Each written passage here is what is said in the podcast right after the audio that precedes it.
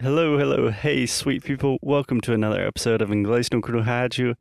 My name is Foster, and as always, I'm here with. Alexia, hi. Hey, Alexia, you are back. We are back. We're back. Guess who's back? back again. Alexia and Foster are back in the podcast studio, ready to record some pods. Alexia, I know that you are not feeling too, too well today. You kind of have a fever. How are you doing? I'm doing okay. I don't have a fever. I'm feeling like I'm I'm having a fever. It's different. Yeah. Eu estou em estado febril, but I don't have a fever. That's it. In English, you could say, I feel feverish. Yeah. But well, as we had to say nowadays, it's not related to COVID. Everything's fine, guys. It's all good. This is a new episode. So, whoever is listening right now to us, this is a brand new episode, and we are very, very happy to be back. We are happy to be back. If you have been listening to this podcast for a long time, you probably realize that we were running some replays from old episodes. We released a lot of our old challenges. And today we're back in the studio to talk about kind of some big news. Life changing situation. Life changing situation. Yes. okay. Well, I didn't think it was that big of news, but it, yeah, it has a big change in our lives. Okay. So we, should we just say the news? yes, go for it. Go So for it. when we started Inglês no Cru Rádio more than five years ago, Let me just stop you right there. People are gonna think that we are ending from the way that we are talking and saying stuff. So no bad news, everyone. Everything's fine. we are just gonna announce a big change, but it's not like we are gonna be gone. Everything's fine. yeah, I was creating suspense. No. Don't ruin my dramatic narrative. When we started Inglês no Cru five years ago, Dun, dun. with big dreams, full hearts. Um, okay, being serious, we started the podcast, and almost from the beginning, my idea was with the podcast, we need a pronunciation course because all of my Brazilian students that I was teaching in private classes at the time, they were all having the same problems with pronunciation. And I thought that it would be a really good idea to create a pronunciation and conversation course where I could give personal feedback to students. And we started the first version of Sound School. Yes. And that was like five years ago. It was. We were in the United States at your family's house at the lake. Yeah. Can you imagine that? Um, no, not really. no, we recorded Sound School in so many different places. It, yeah, it is quite a trip, literally. Um, but now we have been doing Sound School for more than five years.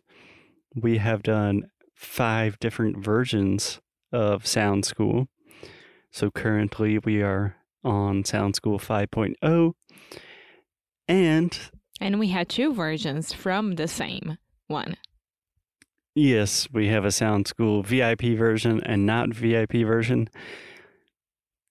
And today, I guess we're saying that this is the last time we're going to do it, Yes. Which Alexia's smiling, but it's kind of sad. Um it's not sad. I think I think that it's I mean Sound School is the the Best English course. Não, o que eu quero falar é o fruto do nosso trabalho, you know? Like that's why we've been doing English no cru. Um, because we realized that everything that we are talking here on the podcast, it should be in a, in a platform online where people could really, really study and like have that as their biggest motivation to learn English or to improve their English. Yeah. Right? Yeah. So I'm not sad because I, I know that it's it is the best online course ever. No doubt about it. But I'm Mm, pretty excited for what's next as well. Okay. Well, we have not taken all of the online courses, although I have taken many of them. And I do think that Sound School is pretty special. But this is going to be the last time that we are going to do Sound School. So, just to give some basic details, Very basic because we don't want to give a lot of spoiler. No, I'm also trying to sell Yeah. Sound School to people. Okay, so what is Sound School?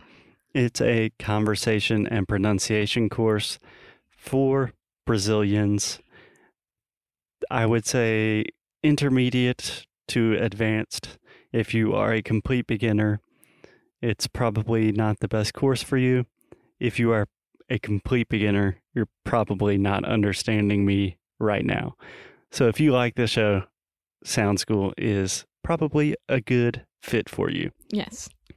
But it is a 20 week program where we teach you all you could ever want to know about pronunciation, about how to speak English confidently, and really our methodology of learning languages naturally so you can just speak without thinking. Um, and each week, the course is completely personalized. So each week, I literally sit down and you send me audios and videos. I sit down, I listen to those, I give you feedback, recommendations, observations. When you say you, it's not me, it's the student. Yeah, Yeah, this the student, Yeah. you listening, have to send us, me and Alexia, audios and videos, and we listen to them, we watch them, and me as a professional English teacher, I give you my feedback and considerations and what I think you should do to improve your English. Yes. Okay, was that a decent summary of Sound School? See? I think so. Um maybe uh, I don't know, maybe people will get confused like, okay, um so no conversation? It's always what they ask like, okay, so but this online course won't give me conversation classes. I mean, I have Foster but I don't. How does it work? I have Foster, but I don't. Yeah. Well, I'm sorry, ladies and gentlemen. There's only one girl that has me completely. That's me. um, yeah, a lot of people ask, like, okay, are there conversation classes with Foster?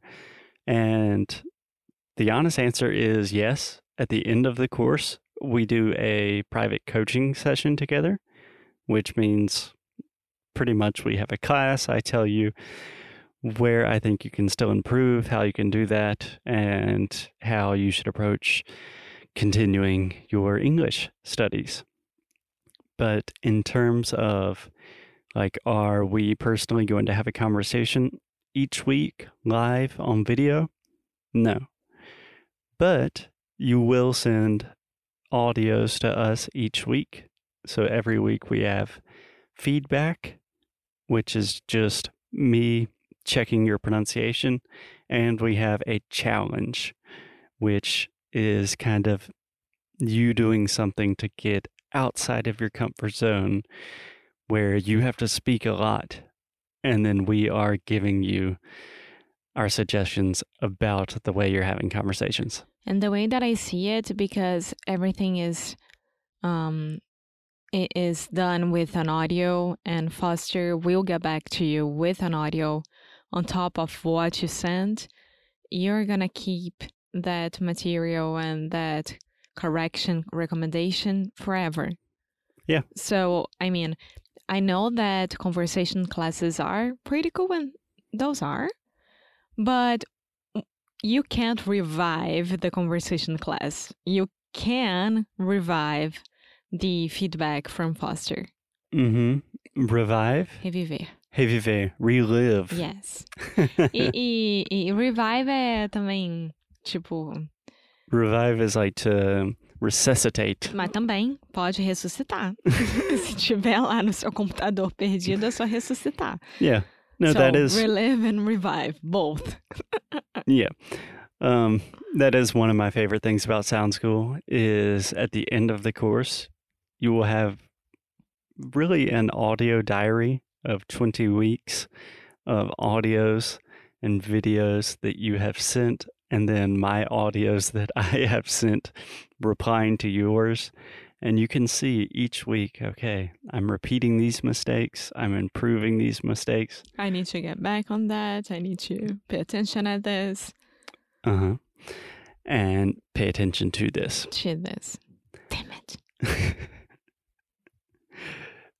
yeah so the way we're describing it right now alexia it sounds really cool and i'm thinking why is this the last time that we are going to to do sound school You tell me. the real answer is quite complicated. So I think maybe we should save that for the next episode. Yes. Okay. So the important thing to remember from this episode is Sound School is really awesome. If It's you- open. if you like this show, you're going to love Sound School.